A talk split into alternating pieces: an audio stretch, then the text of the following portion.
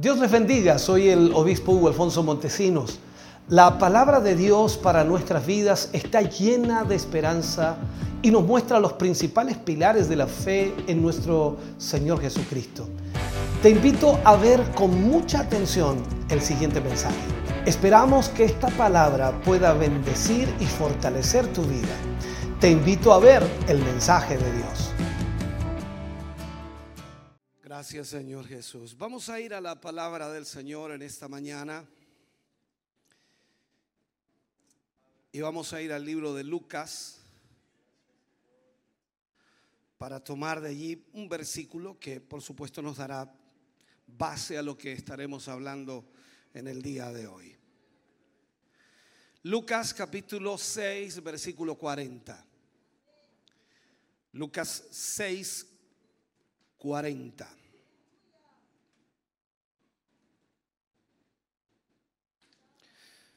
Leo la palabra del Señor, lo hago en el nombre de nuestro Señor Jesucristo. El discípulo no es superior a su maestro, mas todo el que fuere perfeccionado será como su maestro. Vuelvo a leerlo.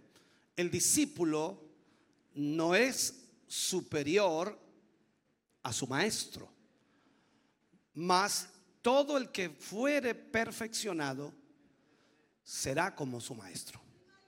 Oremos al Señor. Padre, en el nombre de Jesús vamos ante su presencia dando muchas gracias, Señor, porque nos permite en esta mañana como pueblo suyo, iglesia, reunirnos y a través de reunirnos, Señor, podemos adorarle, exaltarle y recibir su palabra. Consciente estamos, Señor, de que su palabra es la que necesitamos. Y sin duda es la que nos guía y nos dirige, Señor, a hacer su voluntad y cumplir con sus propósitos. Hoy más que nunca, Señor, necesitamos que su palabra hable a nuestra vida y corazón y que extraiga, oh Dios eterno, aquello que impide o que también molesta a la obra suya en nosotros. Ayúdenos para que podamos estar atentos, para que nuestra mente y corazón pueda recibir y percibir, Señor, lo que usted quiere hablarnos hoy. En el nombre de Jesús, pedimos esa gracia divina suya para que hoy cada uno de sus hijos y de sus hijas pueda ser ministrado y ministrada para su gloria. Amén y amén, Señor. Fuerte ese aplauso de alabanza al Señor.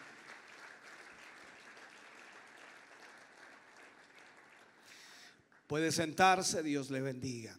Hablaremos hoy, por supuesto, y enfocaremos en esta palabra de acuerdo a lo que hemos estado hablando y de acuerdo a lo que hemos estado planteando.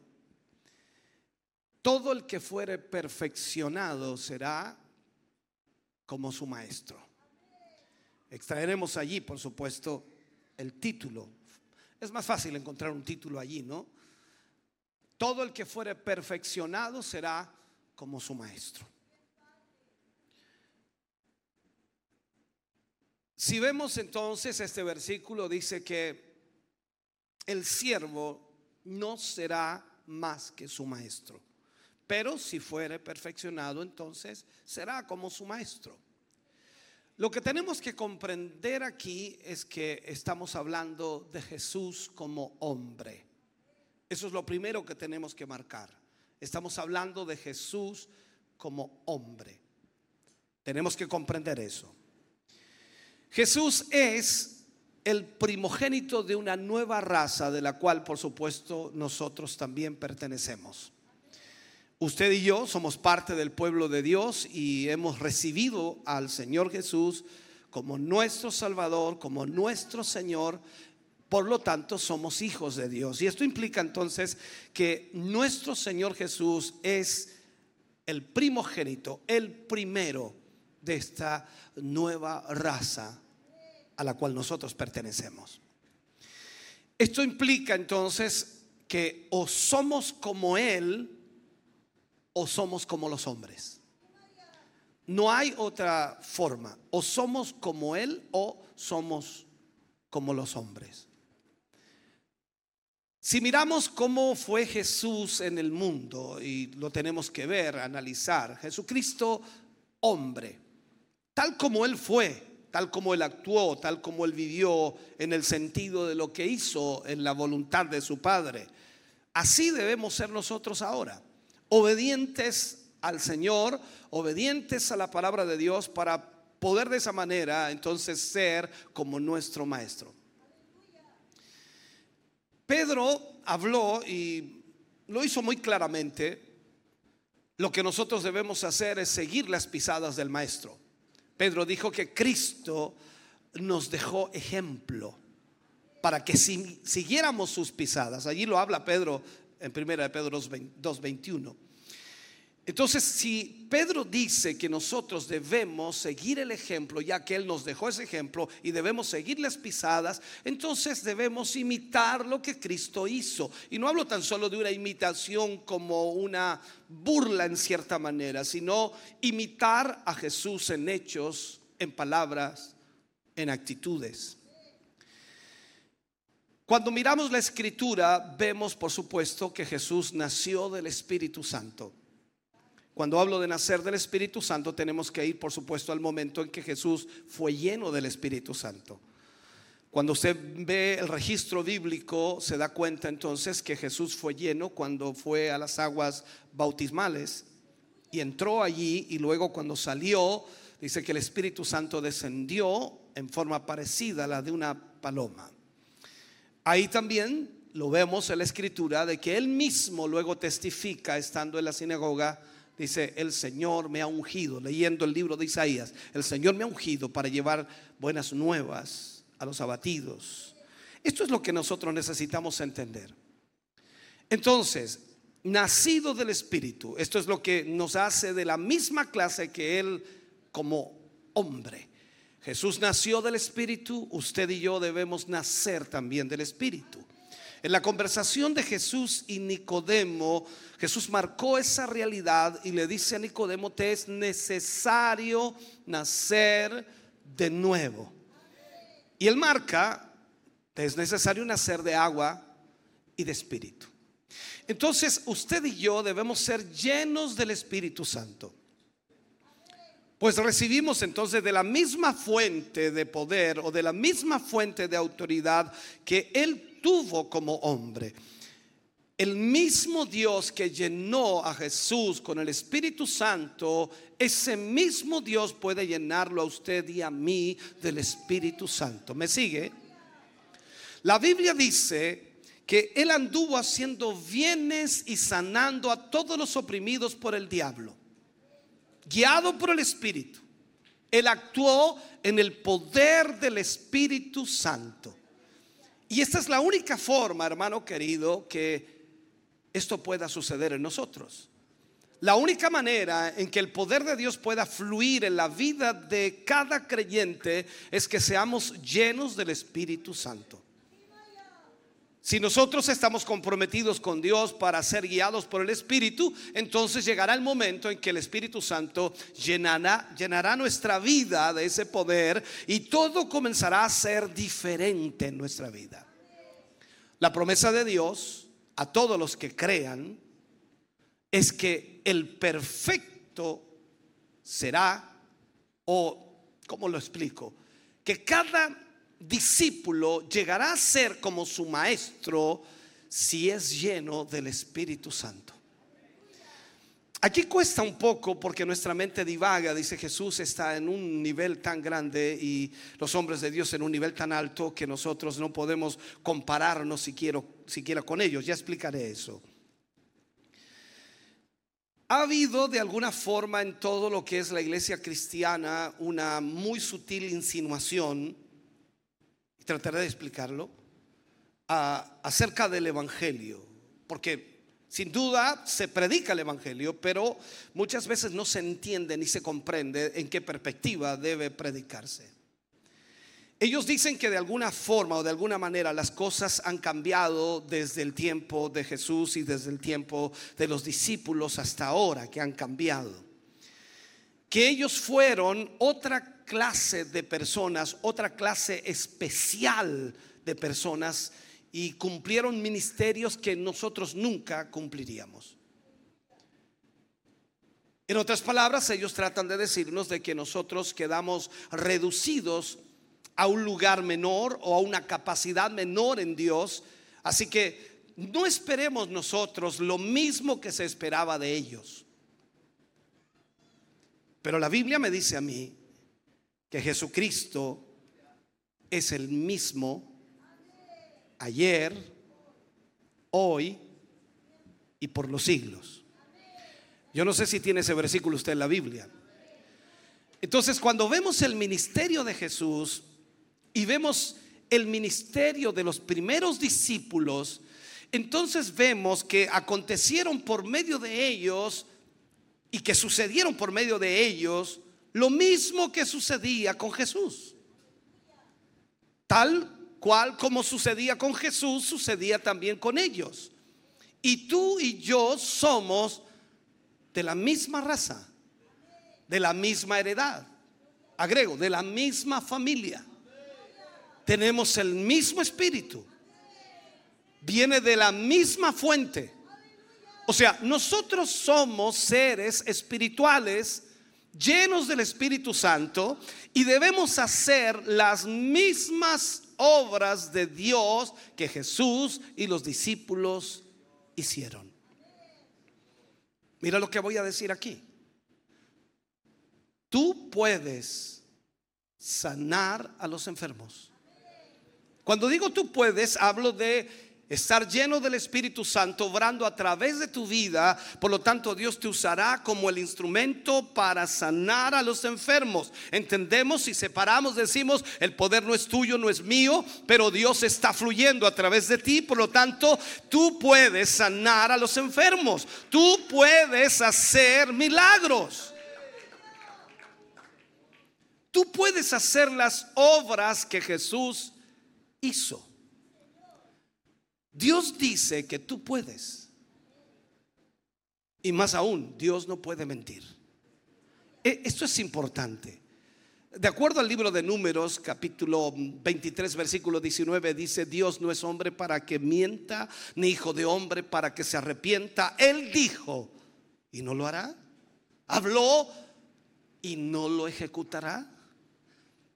Usted y yo entonces, que somos de la misma raza, de la misma familia, recibimos de la misma fuente, somos llenos con el mismo Espíritu Santo. O sea, cuando usted es lleno del Espíritu Santo, ese Espíritu que usted recibe es el mismo que recibió Jesús. Entonces vemos esto en todo en todo lo que él es perfecto. Esto es el que de alguna forma vemos a Jesús en la perfección como hijo, como hombre, haciendo la voluntad de su Padre. Y en este sentido, entonces, el requisito también para nosotros es que entremos en esa perfección de hacer la voluntad de Dios. Y si nosotros entramos en ese requisito, seremos entonces como Cristo fue. Quiero dejar bien claro algo que en todo esto, como dije al principio, hablamos de nuestro Señor Jesucristo como hombre, no como Dios, como hombre. Él como hombre obedeció a su padre, como hombre se sometió a la voluntad de su padre, como hombre habló en nombre de su padre, él habló todo lo que su padre le dijo que tenía que decir y él hacía todo lo que su padre le decía que hiciera. Por lo tanto, como hombre fue obediente hasta la muerte y muerte de cruz y toda la obra que él hizo lo hizo como hombre en la voluntad y propósito de Dios, lleno del Espíritu Santo. No quiero que nadie se confunda en esto, por eso lo planteo, porque no quiero que piense que somos dioses o dioses pequeños o dioses grandes, no importa, no somos dioses, somos seres humanos. Estamos hablando de nuestro Señor Jesucristo como hombre, el primogénito de una nueva raza, de quien por supuesto se declaró que traería muchos hijos a la gloria y cuyos hijos, como nosotros, si hemos nacido del Espíritu Santo de Dios, iremos un día a la gloria y estaremos por siempre con el Señor. Eso es lo que dice la palabra de Dios.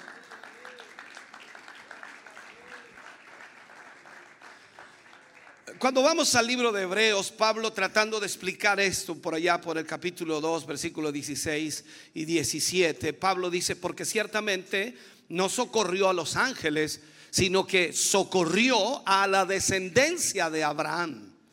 Por lo cual debía ser en todo semejante a sus hermanos para venir a ser misericordioso y fiel sumo sacerdote en lo que a Dios se refiere, para expiar los pecados del pueblo.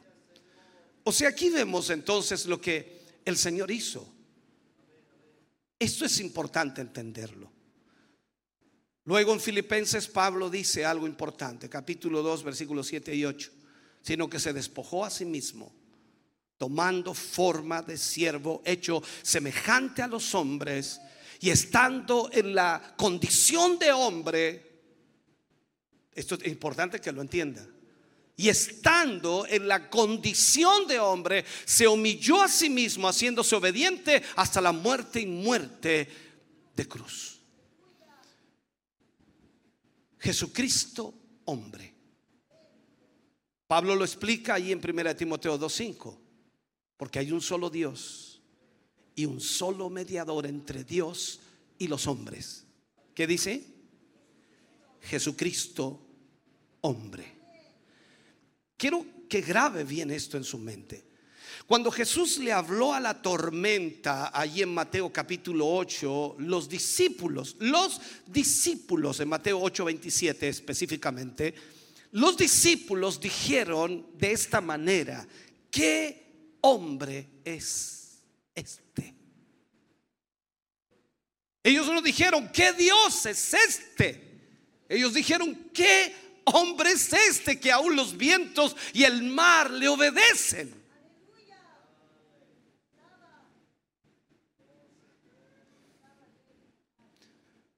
Ellos lo despertaron. Jesús estaba dormido en la barca.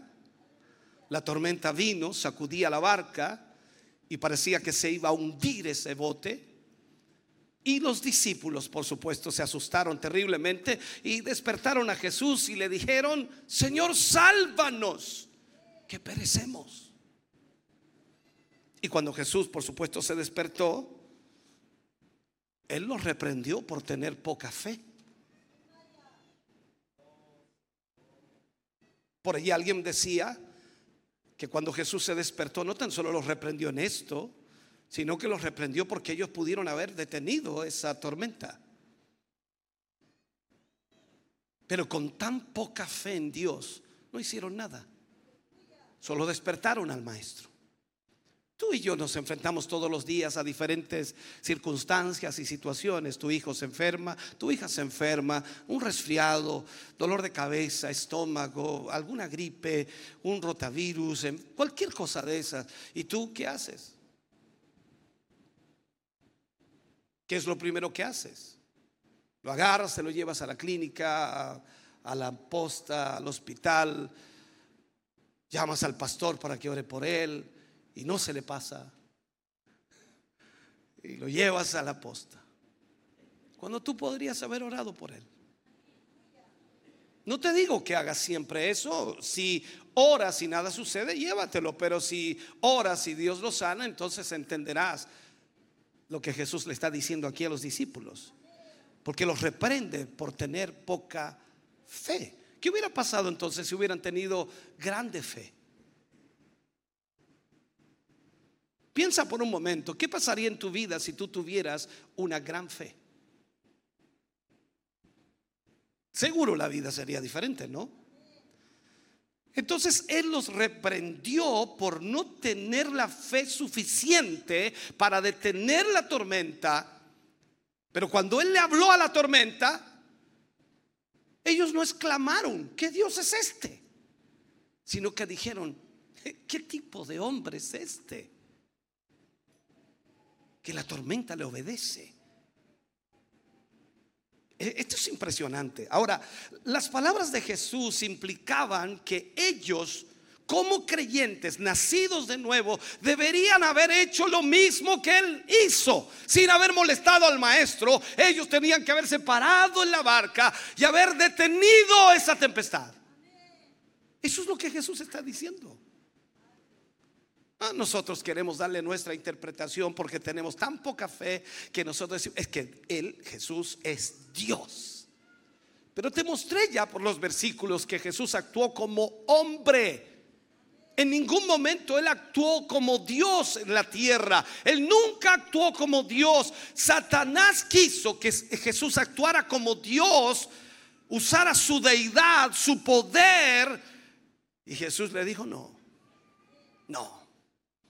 Yo vine aquí como hombre a hacer la voluntad de Dios. O sea, vine a esta tierra a enseñarle a los seres humanos que se puede hacer la voluntad de Dios.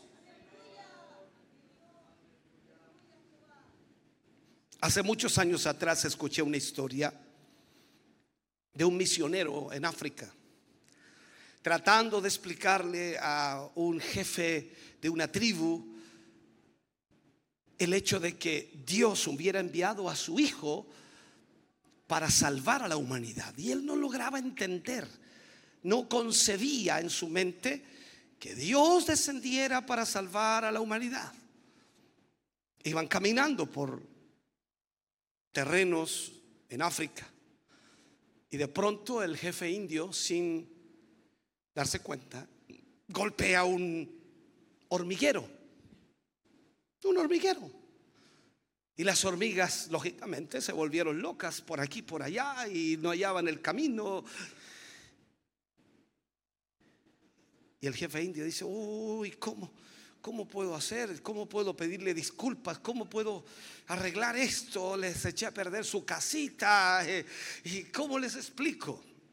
Y el misionero dijo, la única manera de explicarle a esas hormigas que no quisiste hacerles daño, que no quisiste destruirles su casa, que no quisiste dañarlas, es convertirte en una de ellas para que te logren entender. Eso hizo Jesús. Vino a esta tierra, nació como hombre para explicarnos qué es hacer la voluntad de Dios. ¿Me está siguiendo? Cuando la gente en Listra, recordemos un pasaje, vio a Pablo bajo la unción de Dios y que podía ordenar sanidad sobre una persona y esa persona se sanó, ellos alzaron la voz allí. Eso aparece en Hechos 14, 11. Entonces dice la gente, visto lo que Pablo había hecho, alzó la voz diciendo en lengua licaónica, dioses bajo la semejanza de hombres han venido a nosotros. ¿Por qué? Porque eso no se veía. O sea, imagínate, hermano querido, Dios te usa a ti para sanar a los enfermos. Queda la escoba.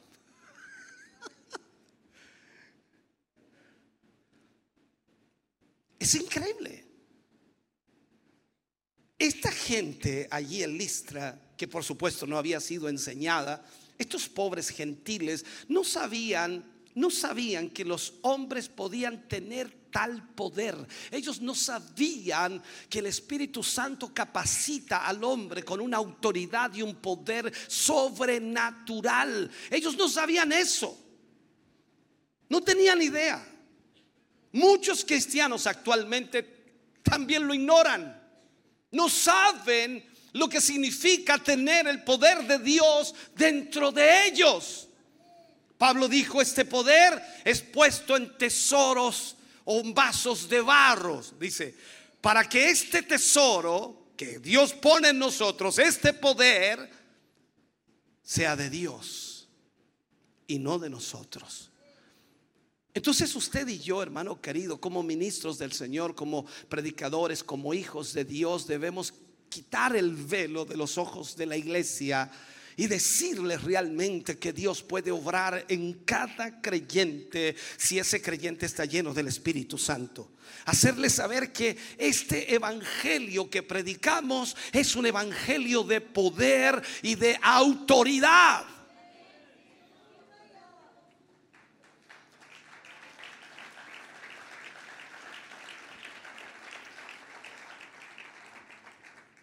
Cuando estas personas ahí en Listra quisieron ofrecer sacrificios a Pablo y a Bernabé como dioses, Pablo los detuvo.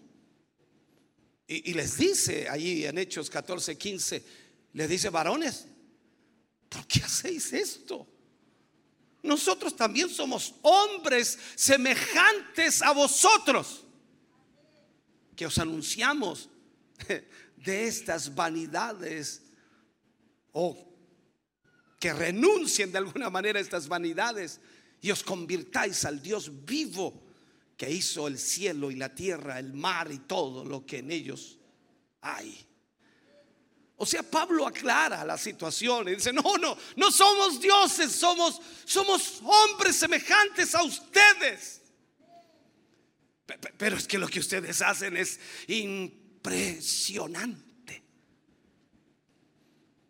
Yo creo que más de alguna vez en tu vida, la vida como cristiano, como cristiana, has orado por algo o por alguien y Dios ha obrado. ¿Has tenido esa experiencia? wow, es impresionante, ¿no? Y dice, pero yo, yo, yo, yo, yo, yo lo único que hice fue orar y, se sanó. Y, te miras las manos. ¿Cómo fue que le puse la mano? ¿Cómo? No es cómo pusiste la mano.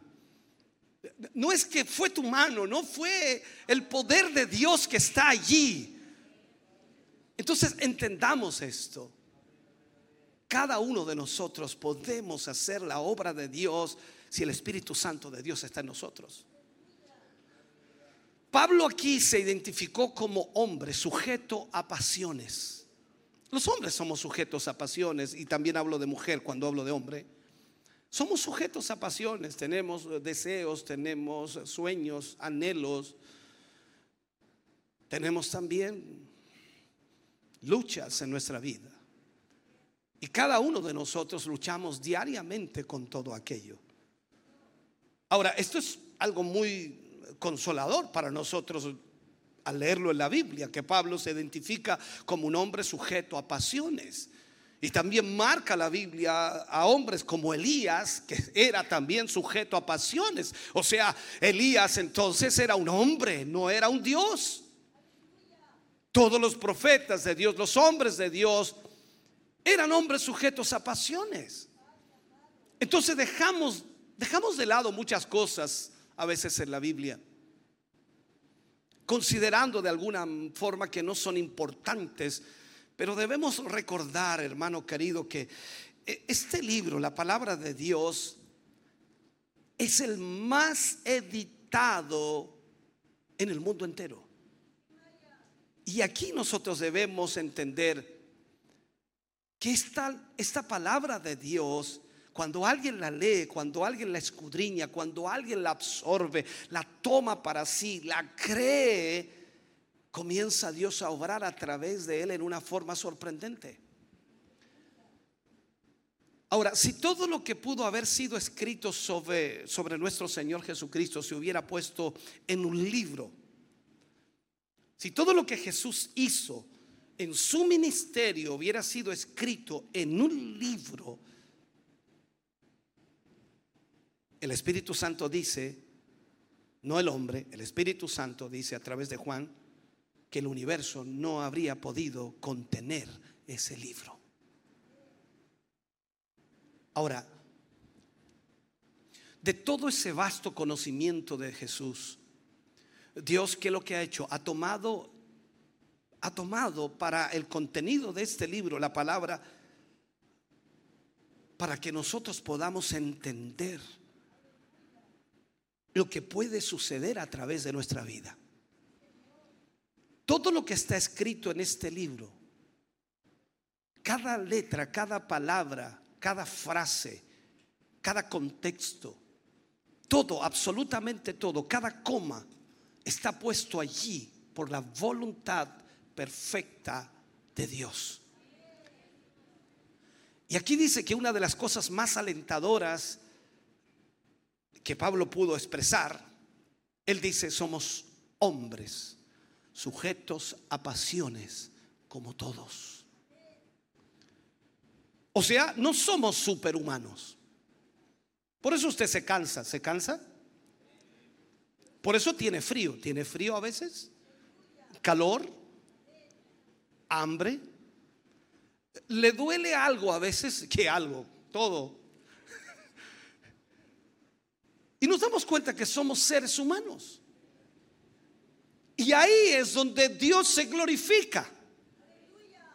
Muchas veces como pastor en estos 30 años que llevo, he estado molido eh, en una forma de expresarlo, molido físicamente, sin fuerza, sin energía, sin ganas, adolorido por todas partes, el cansancio, el agotamiento, ha pasado la cuenta y, pienso ahí abajo, Señor, ayúdame porque no tengo fuerza. Y subo arriba y subo y, y alguien dice, el pastor predicó como si nada. En realidad no sé qué pasó, no tengo idea, pero mientras prediqué no hubo cansancio, no hubo dolor, la espalda no dolía, las piernas no dolían, los pies, la planta no dolía, la cabeza no dolía, nada dolía. Y terminé el, mensaje, bajé, terminó el culto y quedé como guaype otra vez.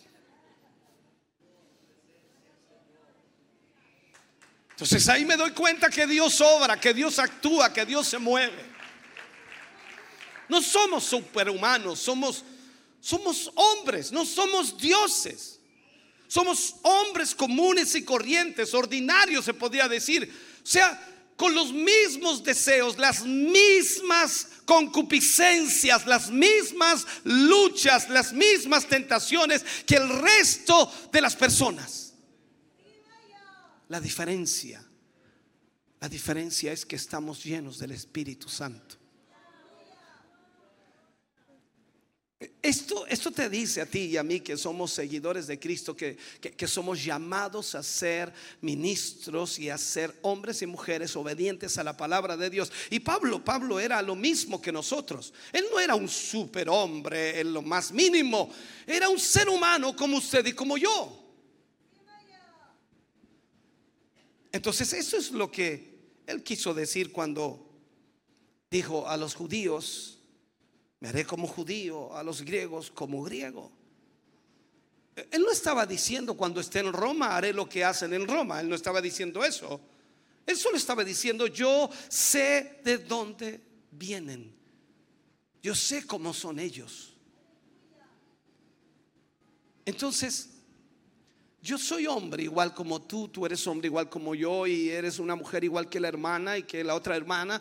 Eh, somos todos iguales con las mismas pasiones, pero la diferencia es que somos nacidos de Dios. ¿Cuántos son nacidos de Dios aquí? Hmm. Y a pesar de que somos nacidos de Dios, tenemos las mismas codicias, las mismas tentaciones. La diferencia es que tú, yo, hemos vencido muchas de esas tentaciones y presiones porque somos nacidos de Dios. Jesucristo, Dios y hombre. No mitad Dios, no mitad hombre. Eso tenemos que aclararlo. 100% Dios, 100% hombre. Eh, y por supuesto las poderosas obras de Cristo no fueron hechas como Dios Hijo, sino fueron hechas como Jesucristo hombre. Jesús es Dios, un miembro de la Trinidad. Explicaré esto. Jesús existió antes de todos los tiempos, antes de que el mundo fuese. Él estaba con Dios y él era Dios. Juan lo explica muy claramente allá en el capítulo 1, versículo 1. En el principio era el verbo y el verbo era con Dios y el verbo era Dios. Luego dice en el versículo 14, y aquel verbo fue hecho carne y habitó entre nosotros y vimos su gloria. Gloria como del unigénito del Padre, lleno de gracia y de verdad. O sea, nos podemos dar cuenta entonces que el Hijo era mucho antes de la eternidad mucho antes de la eternidad. En, Proverbios 8:23 habla de esto. Pero, quiero decirte que el Hijo existió como Dios mucho antes que el mundo fuese, pero Jesús dejó su gloria cuando bajó y se hizo hombre. Nació de una mujer, lo decimos en el contexto para entenderlo, pero en realidad Jesús se encarnó en una mujer para venir a nacer como un ser humano normal. Y él dejó su gloria, nació como un bebé desvalido, como cualquier bebé. No, no, no, no, no, no nació como ese superhéroe, Superman, chiquitito, con fuerza potente. No, no, no. Nació como un bebé normal. Entendámoslo. Él creció y también dice la Biblia que crecía en sabiduría, en estatura y en gracia para con Dios y para con los hombres. Jesús también lloró, también se cansó, tuvo hambre, participó de cada debilidad y de cada limitación de la carne y de la sangre, tal como nosotros hemos participado de ello desde que vinimos a este mundo. Hebreos 2.14 dice, así que por cuanto los hijos participaron de carne y sangre, Él también, hablando de Jesús, Él también participó de lo mismo para destruir por medio de la muerte al que tenía el imperio de la muerte, esto es al diablo. O sea, esto es mucho mayor todavía. Mi mente no alcanza, no lo logra entender en, totalidad, porque me está diciendo aquí la Biblia que Jesús se hizo hombre para mostrarle al diablo que no hay poder contra el poder de Dios y que Dios puede usar a un hombre para vencer todo poder del diablo. Uh, Señor.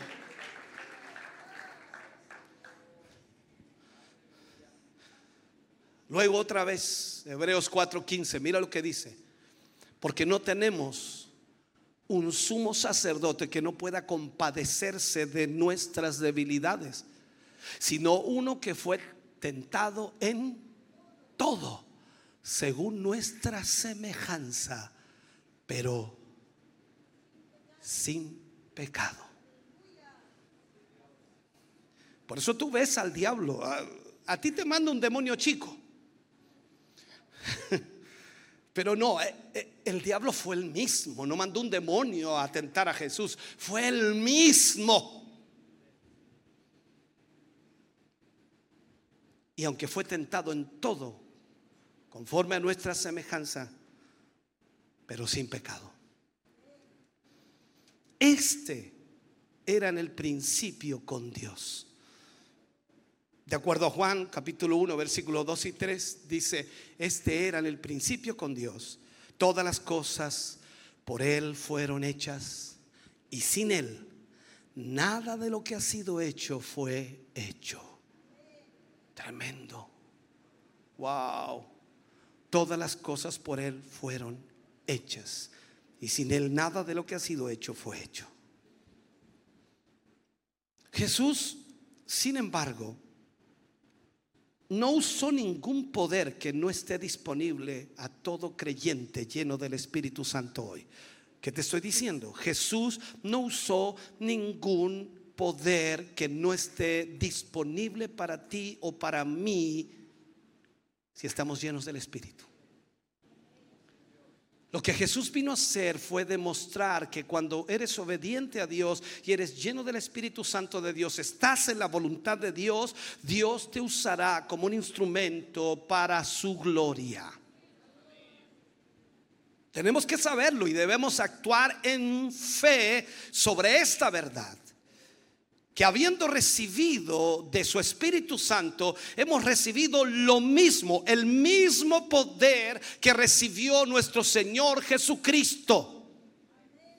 Eso es lo que enseña la palabra de Dios. Tú no recibes la mitad del poder, un cuarto de poder, un gramo de poder. Tú recibes el mismo poder que recibió nuestro Señor Jesucristo.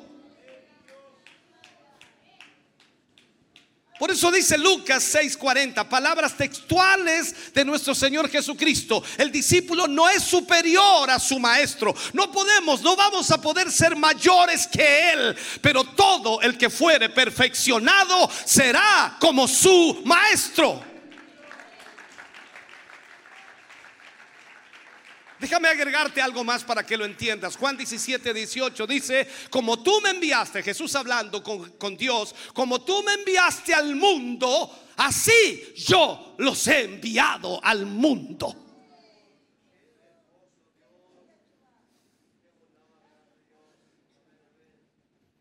Mira otro versículo. Juan 14, 12. De cierto, de cierto os digo que el que en mí cree, ¿usted cree? Que el que en mí cree, las obras que yo hago, Él las hará también. Y aún mayores hará, porque yo voy al Padre. Eso te lo expliqué la semana pasada, ¿no? Te expliqué a qué se refiere este versículo cuando habla aún mayores hará. No es que tú harás mayores obras que las que hizo Jesús. Tú podrás hacer lo mismo que hizo Jesús, pero cuando Jesús habla de esto, habla de que él estaba limitado, tal como tú y como yo. Yo no puedo estar en dos lugares al mismo tiempo. La tecnología de hoy es extraordinaria. Yo estoy aquí con ustedes y a través de las redes sociales, televisión y radio estoy llegando a millones de personas. ¿Lo puedo decir así? ¿Millones será mucho? Solo diga miles, pastor, miles es suficiente. No, millones.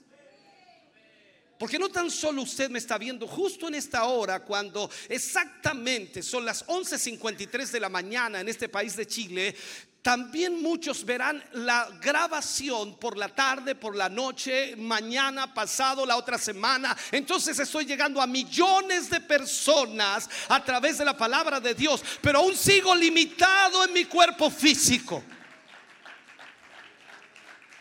Pero imagínate ahora, tú y yo llenos del Espíritu Santo, la obra de Dios aquí en la tierra, cada uno de nosotros haciendo la obra del Señor, se multiplica. Claro que sí, estamos sanando un enfermo aquí, tú lo estás sanando allá, el otro allá, el otro en la otra ciudad, el otro en el otro lugar, y Dios se glorifica. Y no son dos, ni tres, ni cuatro, sino que son miles de milagros al mismo tiempo, por el mismo Espíritu, el mismo poder y el mismo Dios obrando.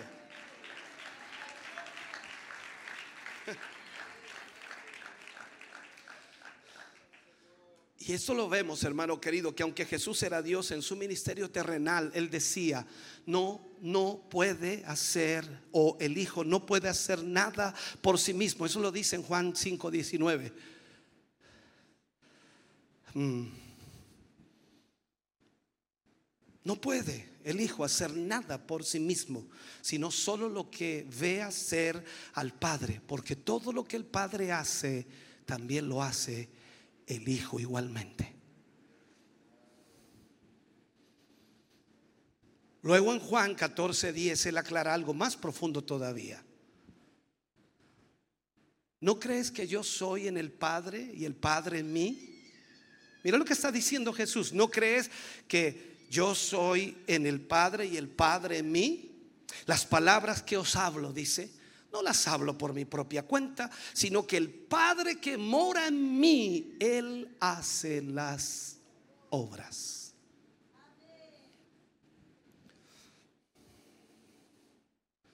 La respuesta a la pregunta de los discípulos, ¿qué hombre es este?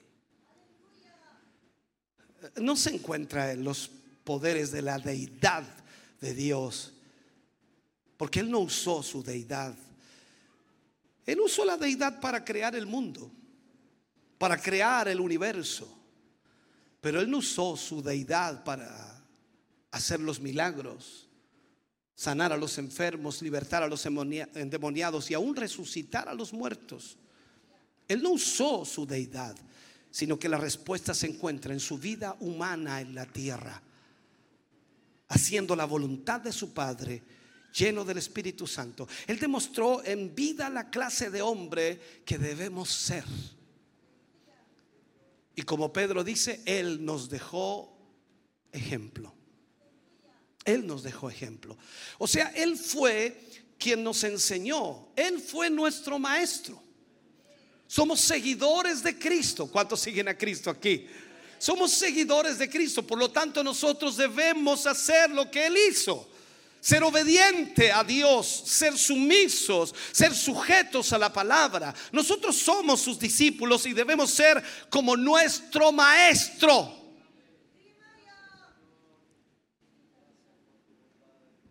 Ahora, si Jesús, y lo claro, si Jesús hubiera usado un poder que no está disponible para nosotros como seres humanos, Él habría entonces sido o habría sido imposible para ti, para mí, seguir su ejemplo. ¿Me sigues en lo que te explico? Si Jesús hubiera usado un poder que no está disponible para nosotros como seres humanos, entendiendo como hijos de Dios, entonces usted y yo nos sería imposible seguir su ejemplo. Él, Jesús, puso a nuestra disposición el mismo poder que fue suyo. Veámoslo, veámoslo en la Biblia. Lucas 24, 49.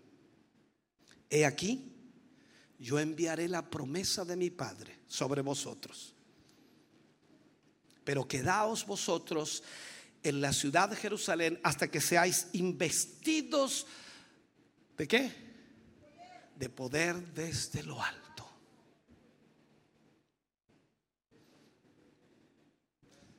Yo enviaré la promesa del Padre. Quedaos aquí hasta que seáis investidos de poder desde lo alto. Otro versículo, Hechos 1.8, lo conocemos, pero recibiréis poder cuando haya venido sobre vosotros el Espíritu Santo. Otro versículo, Lucas 10, 19, palabras textuales de nuestro Señor Jesucristo. He aquí os doy potestad, autoridad, ¿de qué? De hollar serpientes y escorpiones y sobre toda fuerza del enemigo, agárrate diablo, sobre toda fuerza del enemigo y nada os dañará.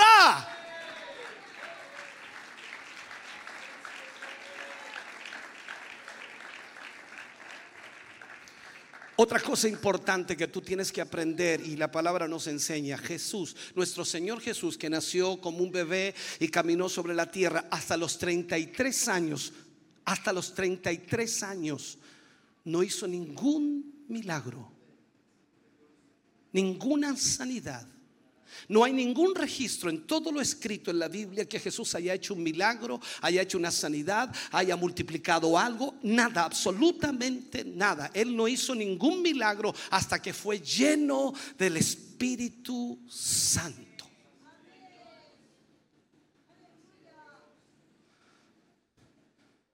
Solo después que Dios ungió a Jesús de Nazaret con el Espíritu Santo, Él dice, de acuerdo a Hechos 10:38, fue haciendo bienes y sanando a todos los oprimidos por el diablo.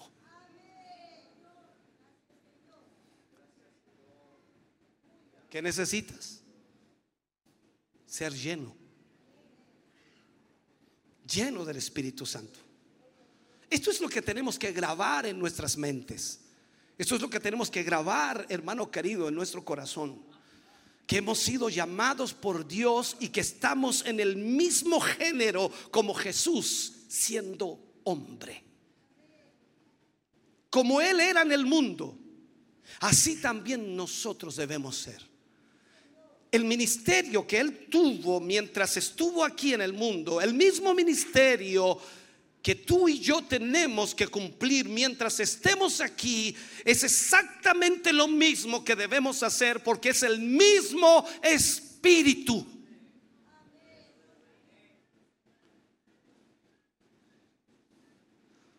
Y ya sé lo que vas a hacer cuando llegues a casa. ¿Tienes problemas con alguien? Ya, no vas a ungir. Siéntate ve que te voy a ungir. Me enseñaron hoy día que tenemos el mismo espíritu de Cristo. El hecho fuera los demonios del Gadareno, siéntate ahí. Usted se ríe, pero es verdad. Él nos ha llamado para hacer las obras de Cristo y las que Cristo hizo. O sea, Él nos ha llamado a trabajar juntos con Él para hacer exactamente lo que Él hizo. Él sanó a los enfermos. ¿Qué debe hacer usted? Repítalo, por favor. Él sanó a los enfermos. ¿Qué hace usted? Él echó fuera demonios. ¿Qué debe hacer usted? Él limpió leprosos. ¿Qué debe hacer usted? Él resucitó muertos. Ay, Señor. Todo esto nos ha mandado que hagamos. El último mensaje de la gran comisión, él dijo a los discípulos, y claro, aparece ahí en la escritura, yendo, sanad a los enfermos, limpiad a los leprosos, resucitad a los muertos.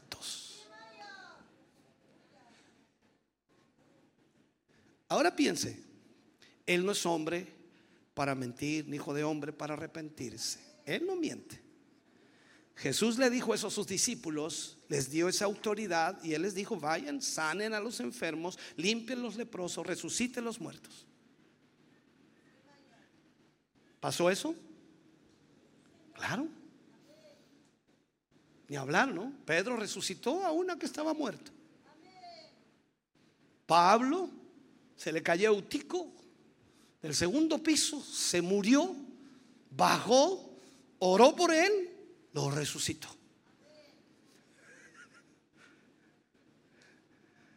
A usted se le murió ese y... No, ya lo enterraron. Parece gracioso, pero mírelo, tómelo en el contexto que estamos hablando. No hay límites, porque el mismo poder que tenía Jesús fue entregado a sus discípulos. Y ese mismo poder que fue entregado a sus discípulos está en usted y en mí, que somos discípulos de Cristo. Recuerde las palabras de nuestro Señor Jesucristo y también las palabras de Pedro. Jesús dijo, recibiréis poder cuando haya venido sobre vosotros el Espíritu Santo. Pedro dijo por allí en un pasaje, cuando habla, dice, y esto es para todos cuantos el Señor llamare. Entendamos esto. ¿Qué hombre es este? Dijeron los discípulos. ¿Qué hombre es esto? ¿Qué, hombre es este que aún dice, eh, el mar, el viento le obedece?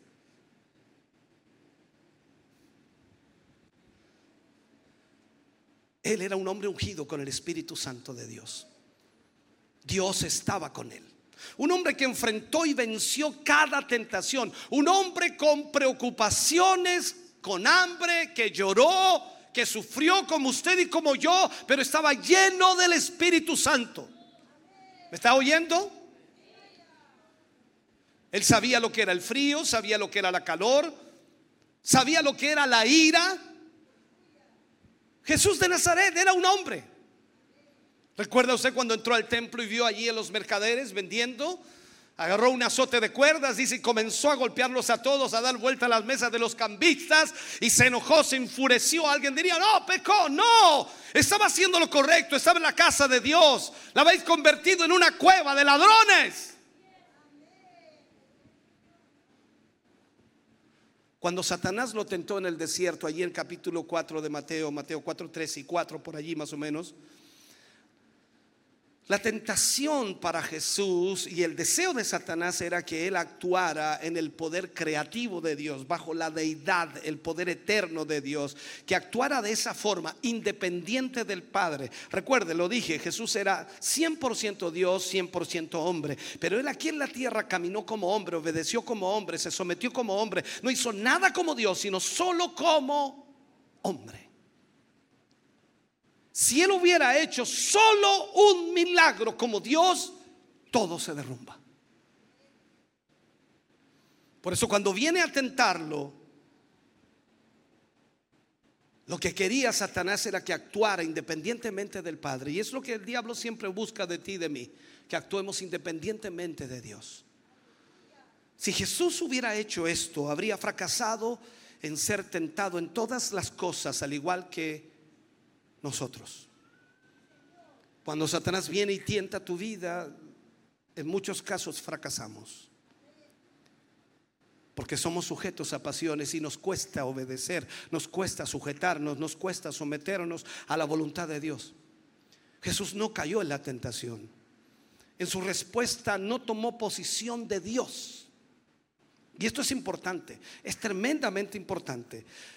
Tú y yo somos llamados a hacer la obra de Dios, preparándonos para qué? Para saber y ministrar de acuerdo a la voluntad de Dios. Y tenemos un ejemplo perfecto que es Cristo Jesús. Él hizo todo lo que hizo como un hombre y le contesta al enemigo como hombre.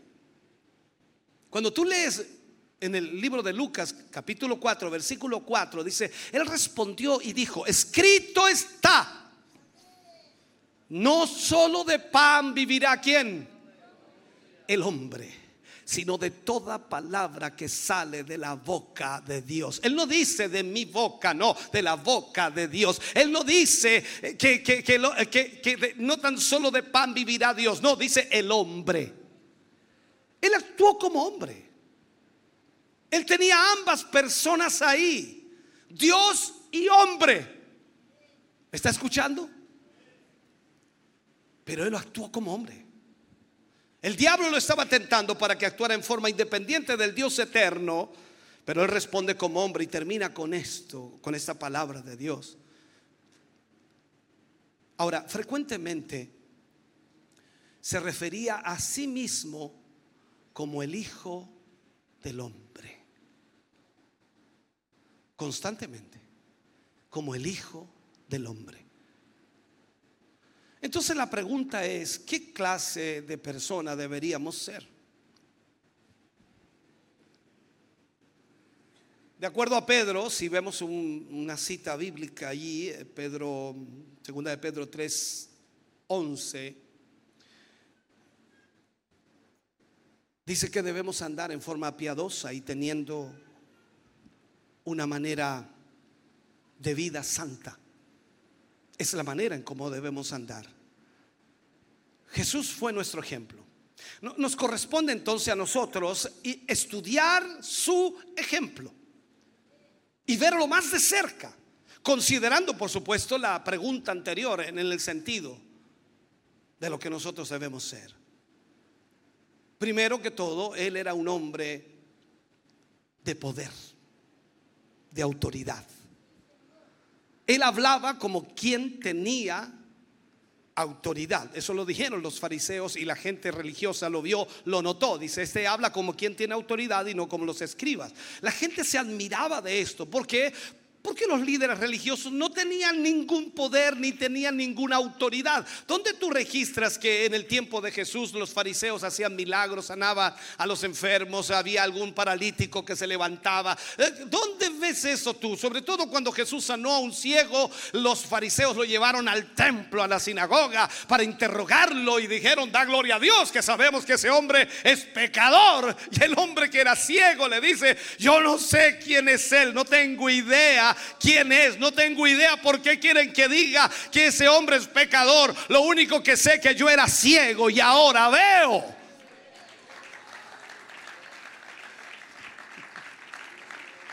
Entonces entiende esto. Jesús se salió del marco religioso y echó fuera demonios.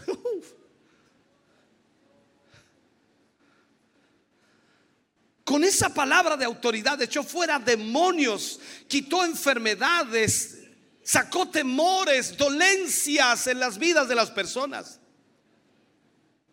Entonces los que son como su maestro también hablan con autoridad. La, la, misma autoridad que Cristo tuvo como hombre, la autoridad que él recibió de su Padre, esa misma autoridad tendrán aquellos que siguen al Señor Jesús. Por eso Él dice con autoridad, como mi Padre me envió, yo los envío. Sane a los enfermos, sanen a los leprosos, liberten a los endemoniados, resuciten a los muertos. Pastor, comencé con un resfriado y no he podido, no he podido, no he podido.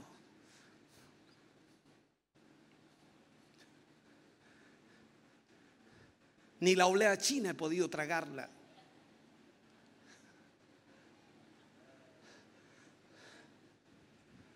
Como mi Padre los envió, yo los envío, dice él. Esto debe significar que soy enviado con autoridad para obrar. No nos envía a perder el tiempo, no nos envía a dar la hora, nos envía con autoridad.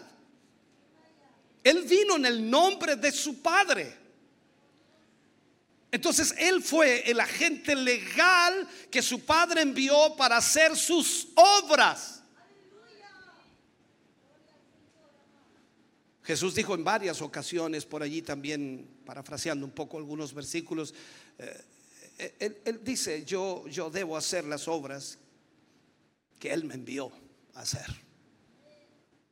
Entonces, cuando estuvo en la tierra, Jesús escogió discípulos. Primero escogió 12, luego escogió 70 y así comenzó a crecer la obra de Dios. Lo vemos en Lucas 9, en Lucas 10, en, por allí está mostrado allí la palabra. Y les dio la misma autoridad legal que el Padre le había dado a él. ¿Tú recuerdas cuando envió a los discípulos de dos en dos a predicar? Y les dio autoridad para hollar serpientes, sanar a los enfermos, libertar a los endemoniados. Y ellos lo hicieron, llegaron a las, aldeas y sanaban a los enfermos, libertaban a los endemoniados. Incluso llegaron con más, dijeron, vimos caer al diablo del cielo.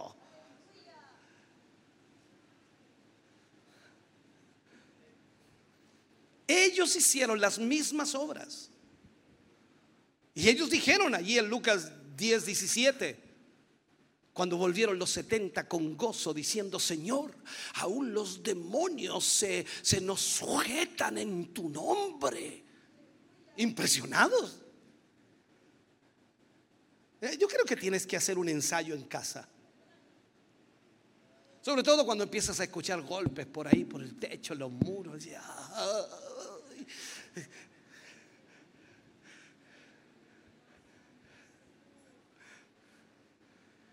ellos, los discípulos, fueron entrenados en forma directa bajo su supervisión.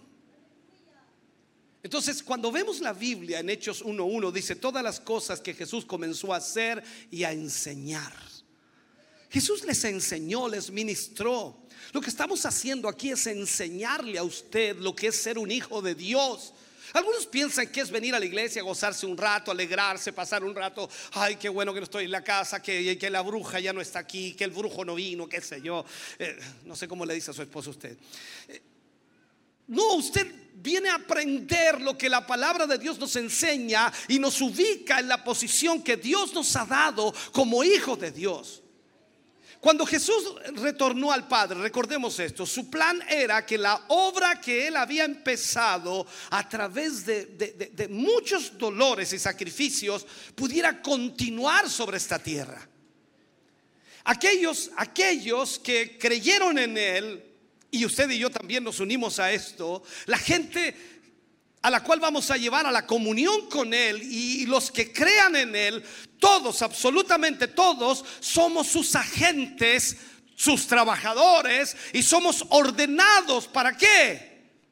Somos ordenados en su nombre para tener la autoridad de Cristo, para que hagamos todas las cosas que Él haría si estuviera aquí. Ahora piense por un momento, si Jesús estuviera aquí, imaginémonos. Si Jesús estuviera aquí, en el mundo, ¿se imagina qué escucharíamos todos los días? Milagros, milagros, milagros, sanidades, prodigios, milagros, muertos resucitados. Pasó por un cementerio, se levantaron todos. Imagínate, te estoy dando una gráfica solamente de lo que pasaría y usted pasa por un lugar y eh,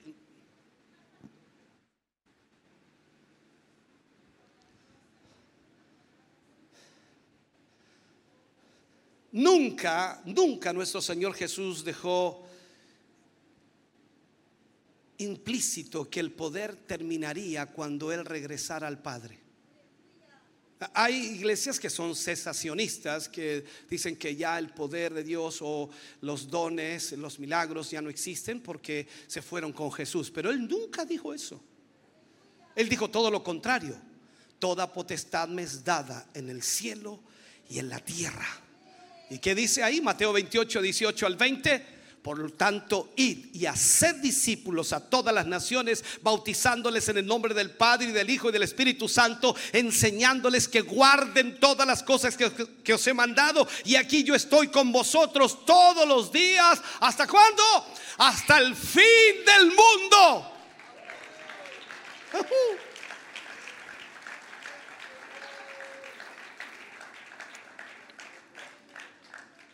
Ahora bien, estos son discípulos ungidos con el Espíritu Santo.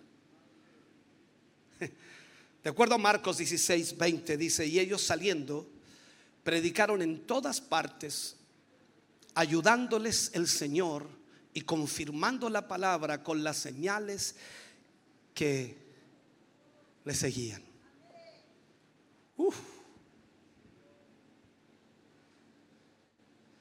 O sea, mientras los hombres sean ungidos con el Espíritu Santo y mientras los hombres tengan a Dios en sus vidas o Dios esté con ellos, las obras que Jesús hizo, ellos las harán también. Esas obras continuarán.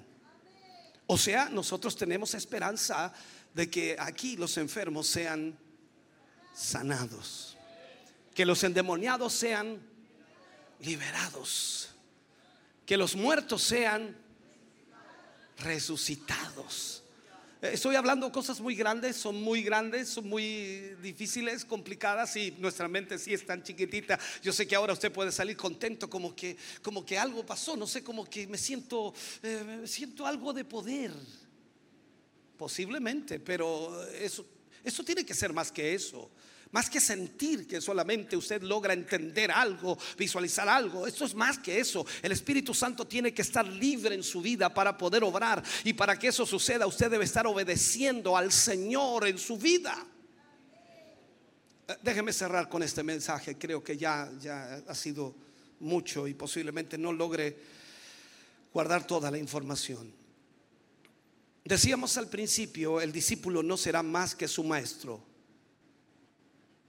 pero el que fuere perfeccionado será como su maestro.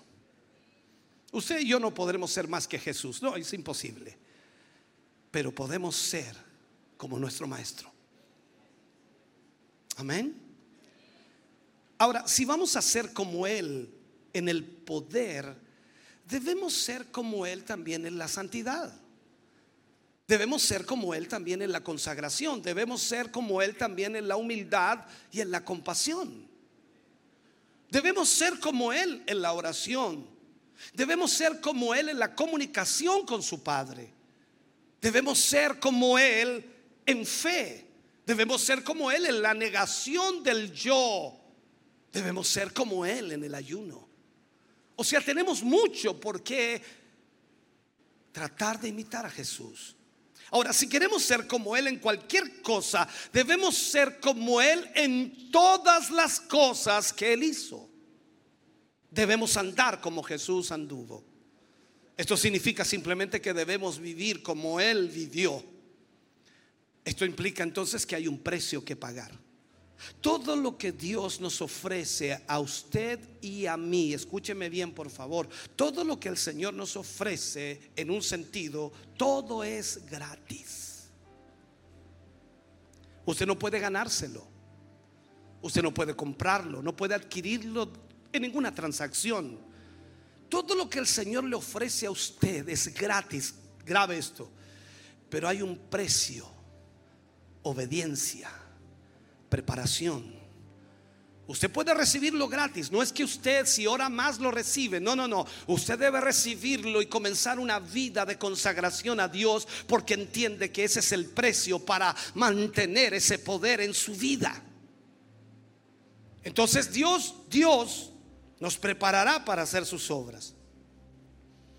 Aún la salvación demanda de nuestro arrepentimiento y de nuestra confesión, aunque la salvación es gratuita pero demanda del el arrepentimiento y la confesión.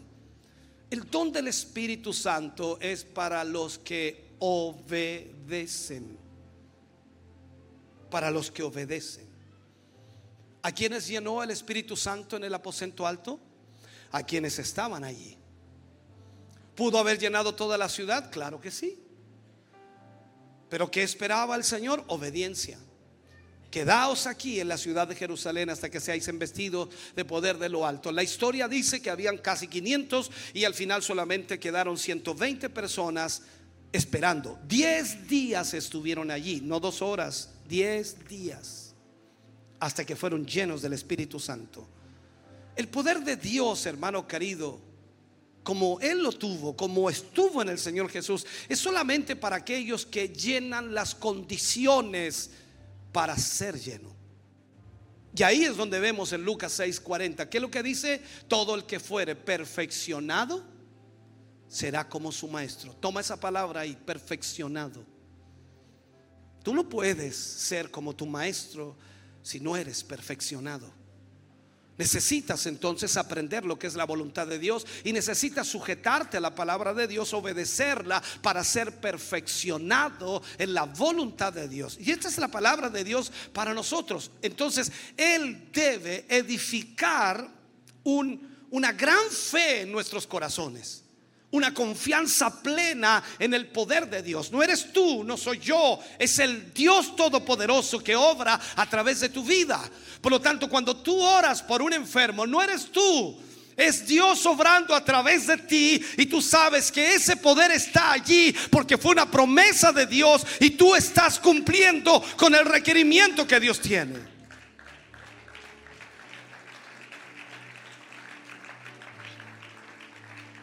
Ahora, cuando hablamos de perfección, estamos hablando de madurez.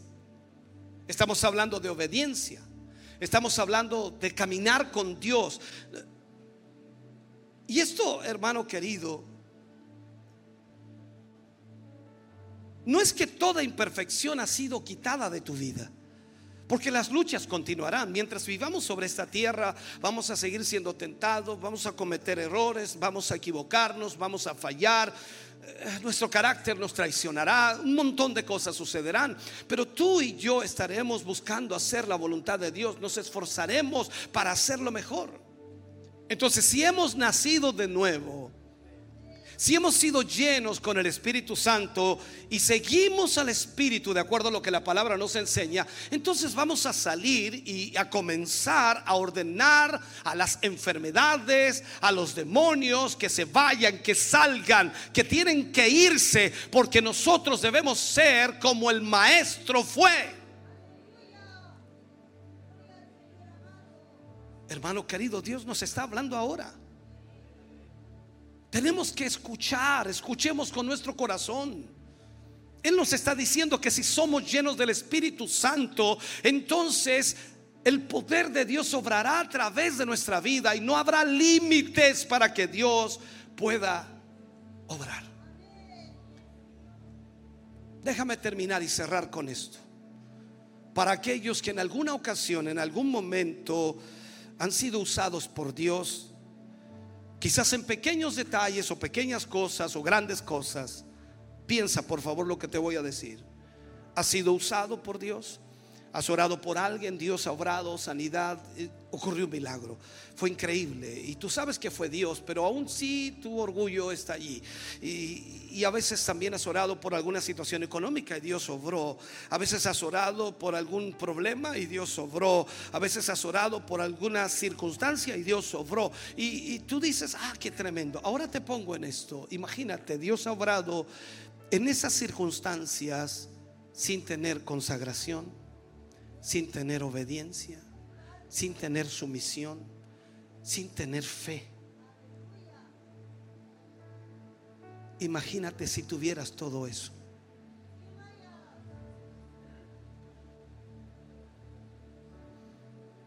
Eso nos muestra que el Espíritu Santo es el que puede obrar. Pero así como cantamos y decimos que el Espíritu Santo es como río o es como fuego, tenemos que dejarlo fluir. Y para que pueda fluir, nosotros tenemos que quitar los estorbos y tenemos que quitar lo que impide ese fluir. Entregar nuestra vida al Señor. Obediencia, sujeción, sometimiento. Debemos ser obedientes. Y toda imperfección, aunque esté allí, la rechazaremos. Y aunque seamos tentados, permaneceremos firmes. Por lo tanto, nosotros viviremos confiando en el Señor de que Él obrará en nuestra vida. Póngase de pie, por favor, en esta mañana.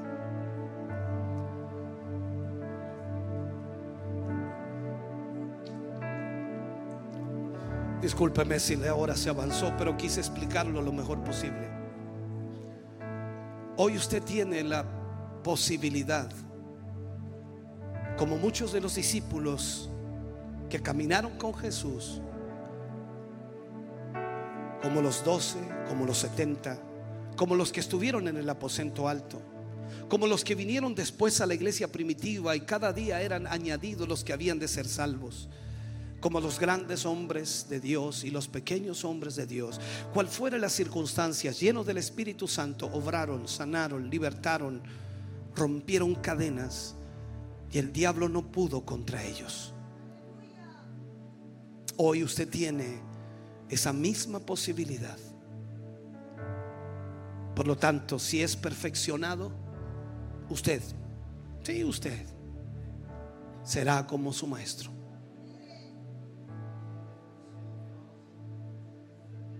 será como su maestro.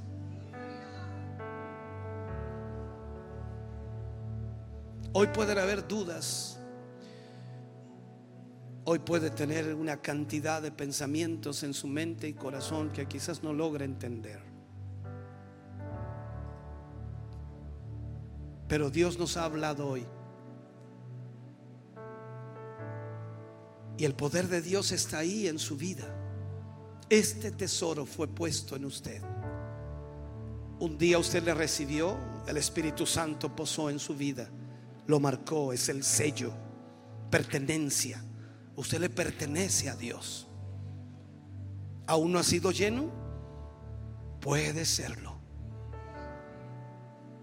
Es su hijo, ya es su hijo, ya es su hija. Y puede ser lleno del Espíritu Santo. Por lo tanto, lo único que necesita es pedirle a Dios que lo llene.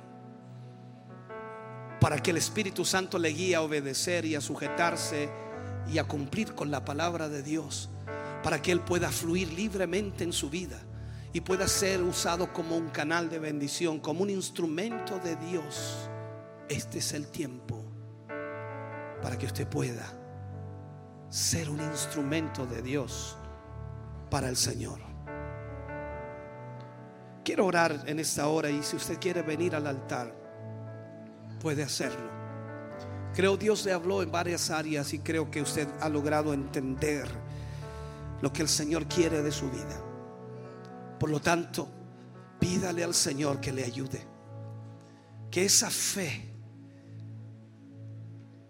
que un día tuvo para creer en Él sea aumentada para que el Espíritu Santo comience a trabajar y a tratar de tal manera en su vida que pueda ser perfeccionado, que pueda venir la madurez, que pueda lograr entender cuál es el propósito que Dios tiene para con su vida y que no hay límites para el obrar de Dios en su vida. Este es el momento para que Dios obre en su corazón venga al altar en esta mañana.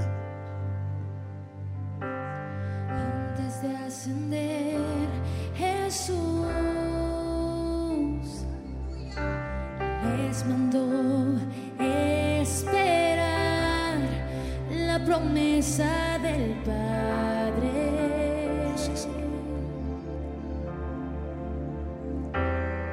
Y estando juntos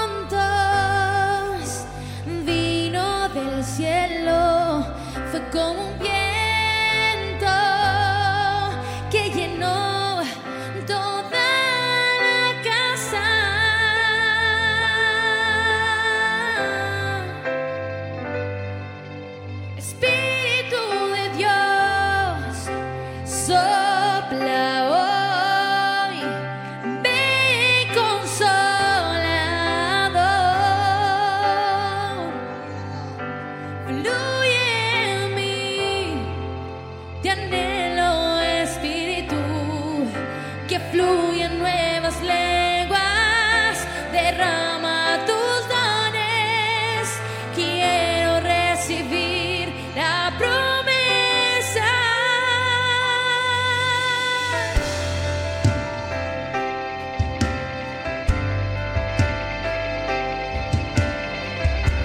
lucha, toda dificultad, toda tentación, toda prueba, toda circunstancia de la vida, solo el Espíritu Santo puede ayudarte a vencerla.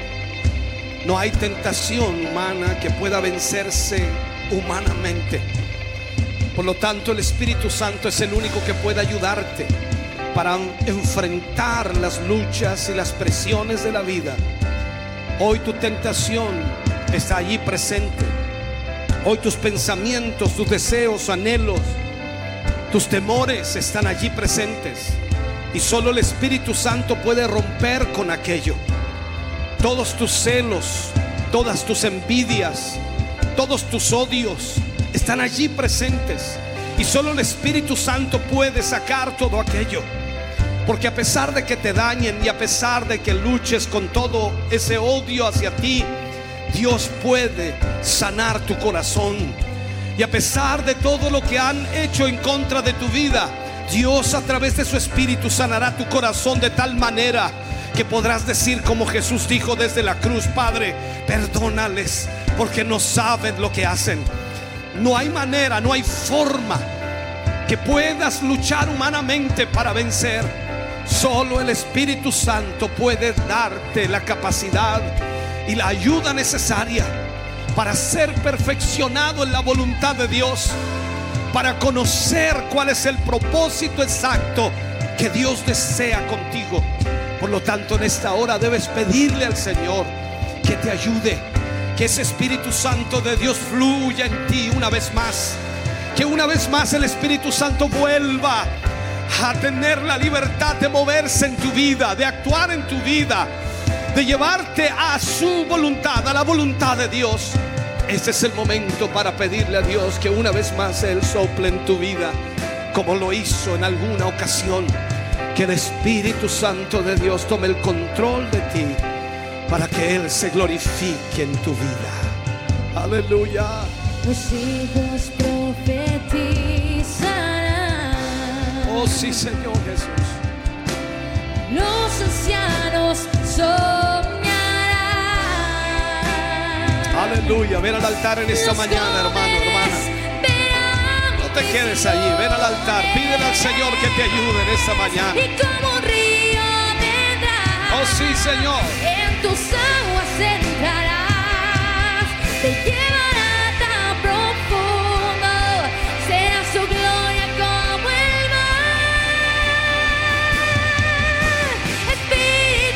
sí, Señor. Sí, Señor. Dame luz acá, por favor. Dame luz. Oh sí, Señor Jesús. Fluye. Fluye, Señor. Fluye, fluye, fluye. anhelo, Espíritu, que fluyan nuevas lenguas, derrama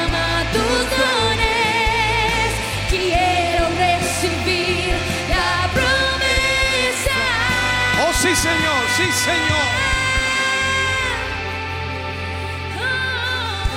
¿Lo sientes en esta mañana? Su presencia está aquí en esta hora. Su Espíritu Santo está aquí en este momento para tratar con tu vida, con tu corazón, para llevarse lo que agobia tu vida, para llevarse lo que te agota, para llevarse aquella preocupación, aquel temor, aquella duda, para llevarse lo que te está martirizando. Su Espíritu Santo está aquí para libertarte hoy. Y lo único que necesitas hacer es decirle, Señor, ayúdame. El Espíritu Santo está aquí para obrar. Él conoce tu necesidad. Él sabe lo que necesitas. Pero Él necesita tu permiso para obrar en tu vida. Él necesita que le autorices para obrar en ti, para cambiar áreas de tu vida que ni siquiera tú has podido cambiar. Necesita que le pidas a Él ayuda en esta mañana.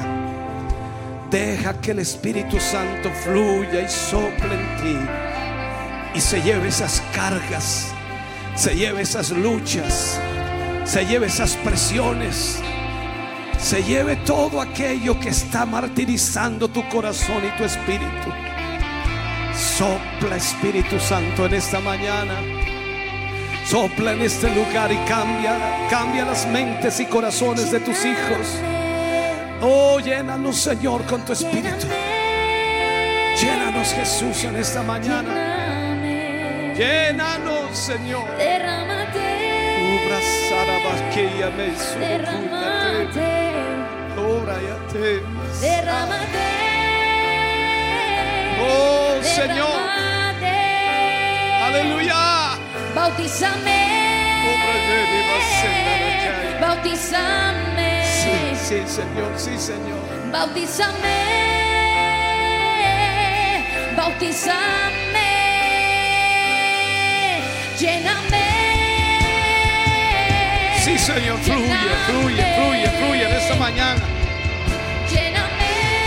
Sí, Señor. Lléname. Derrámate. Derrámate. Pídelo, pídelo.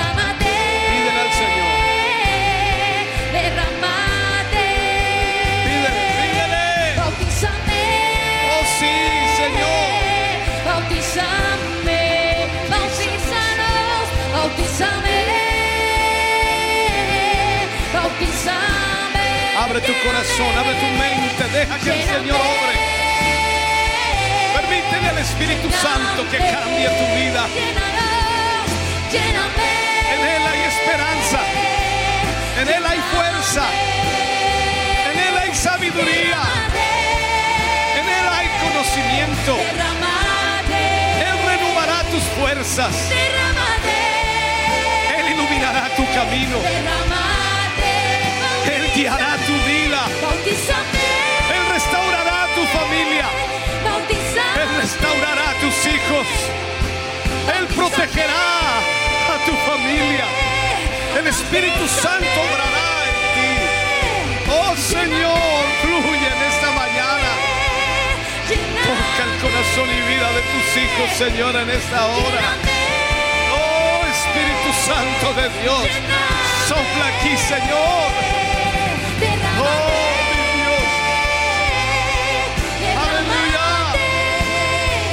Trae sanidad en esta mañana, Señor.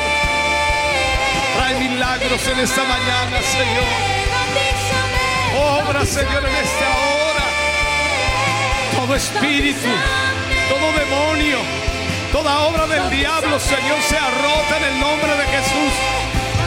Oh Señor, toda epilepsia sea quitada en el nombre de Jesús. Oh Padre, en el nombre de Jesús trae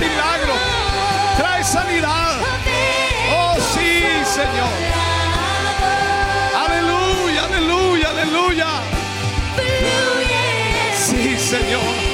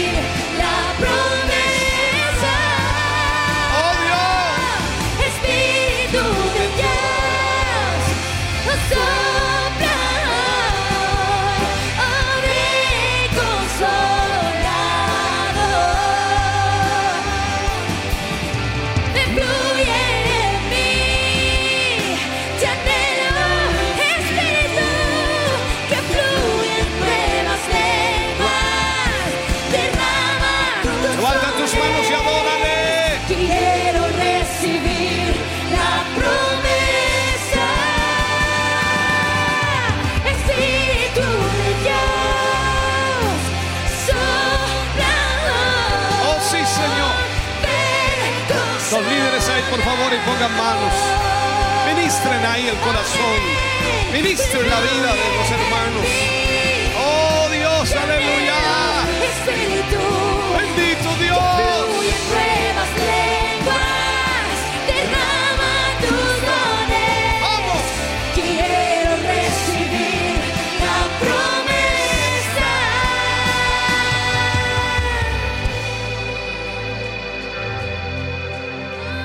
Padre, estamos en tus manos. Solo tu Espíritu Santo, Señor, es el que puede obrar en la vida de todo hombre y mujer. En estos 30 años, Señor, solo he visto tu poder obrar. Y no hay poder que se compare a lo que tú puedes hacer. Hemos visto, Señor, cómo libertas a los endemoniados. Hemos visto cómo sanas a los enfermos.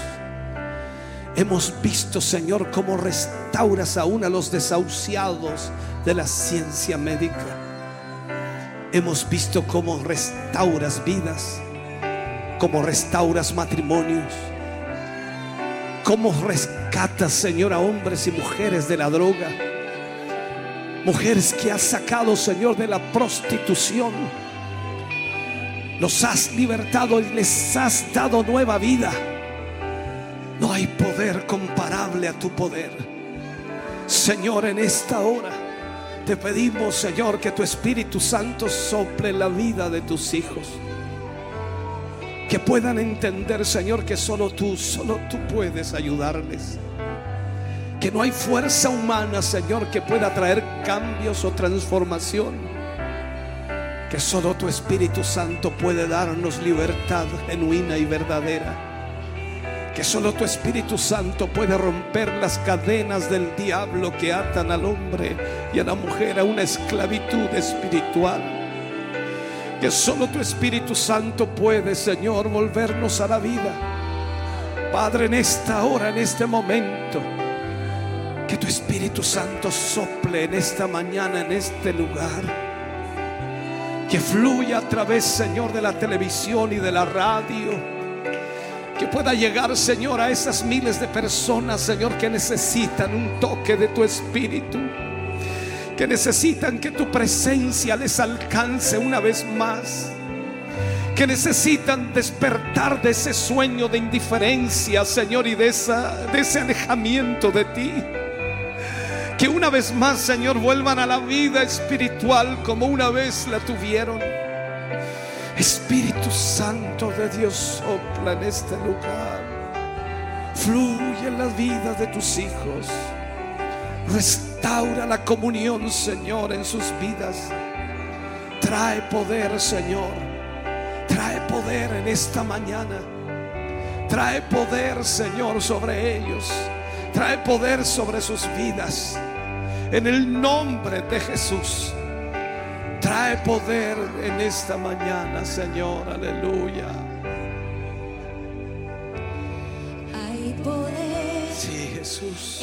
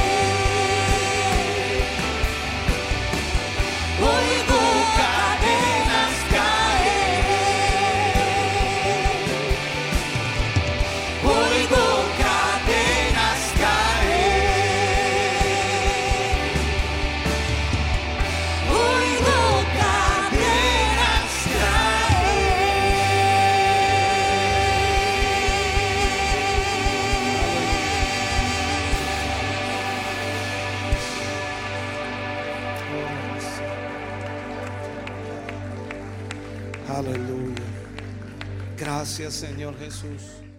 Estamos contentos de que hayas visto y escuchado este mensaje. Creo con todo mi corazón que Dios le ha bendecido. Quiero invitarles a suscribirse a mis redes sociales, donde tenemos contenido que le ayudará a alimentar su vida espiritual.